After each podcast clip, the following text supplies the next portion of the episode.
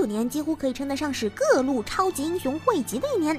大荧幕上，惊奇队长、复仇者联盟四与荷兰弟版的蜘蛛侠二轮番登场。前不久，我的英雄学院也宣布了第四季动画十月放送的消息。说到英雄，小伙伴们一定会想到那位拳打紫薯精、脚踩内裤侠的奇遇老师。近日，由 J.C. Staff 制作的《一拳超人》第二季公开了最新的 PV 画面。我们熟知的奇遇老师将继续扮演秃头披风侠，用史上最强的超级英雄形象，努力创造一个变秃了也变强了的正能量的形象。那根据 PV 中透露的画面来看，应该是会做到饿狼篇，想必能看到奇遇老师各种一级暴揍饿狼的精彩场面吧？嗯。你们说想要看暴揍小叶子？哼，才不准想呢！作为十月番中的话题之作，近日 S S S S Scream 迎来了最终话的放送。看看六花和茜最后惜别的场景，果然我是很有先见之明，一早就压定了这只股稳赚不赔。至于玉泰嘛，你还是抱着你的古力特抱枕，老老实实看交心面吧，别打人家六花的主意啦。在最终话中，古力特打败了亚历克西斯，真正拯救了茜。自知犯下太多过错的茜，决定离开自己创造的电子世界。六花送上了久违的公交卡包以及充满自信的鼓励与祝福。六花对神明大人许下了最后的愿望，想和你一直在一起，却希望这个愿望永远也不要实现。嗯，是橘子红了的气息。再看牵着神似六花的披肩长发，是不是可以宣布局势已定了呢？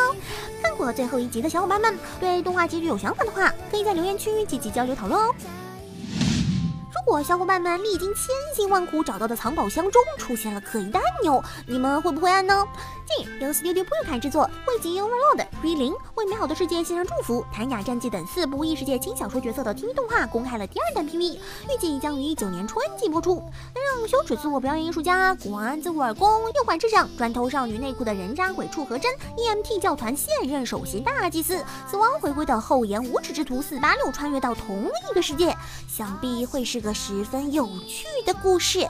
只是卡祖玛看到了艾米利亚藤。会毫不犹豫地抛弃掉那个脑袋有问题的钟爱红魔女吧？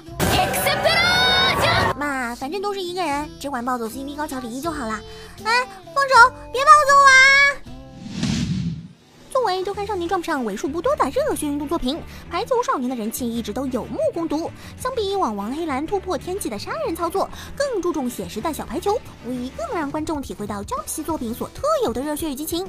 近日，官方宣布了《排球少年》新系列动画的制作决定，并将于二零一九年九月二十二日举办特别活动。在动画第三季的春高预选决赛中，乌野高中排球部与白鸟泽学园高中展开了激烈的角逐，最终迈向全国大会的他们，又会展开怎样令人热？热血沸腾的比赛吗？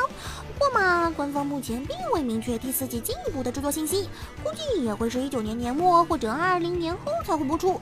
喜欢的小伙伴们也只能按捺住那颗激动的心，静候第四季动画的精彩剧情喽。《火影忍者》的原作者岸本齐史在集英社年度盛典 Jump Festa 二零一九上宣布，将于二零一九年春开启新作《武士八八玩传》的连载。此次新作漫画由岸本齐史担任原作，大久保章担当作画。岸本老师表示，这次是将自己喜欢的元素融合在一起，创作出这部武士加和风加科幻题材的漫画。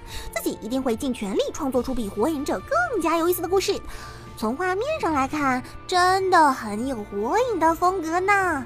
熟悉的眼神，熟悉的镜头，只是这一次主角从忍者变为了武士，手中的不是螺旋丸和苦而是武士刀。不过这个科幻要素暂时还看不出来啦，或许仍然是和主角的必杀技有关吗？感兴趣的小伙伴不妨多多关注一下喽。好了，以上就是今天的全部内容啦。喜欢我们节目的观众，还请不要忘了点赞、收藏、加关注哦。那么我们明天再见，拜拜。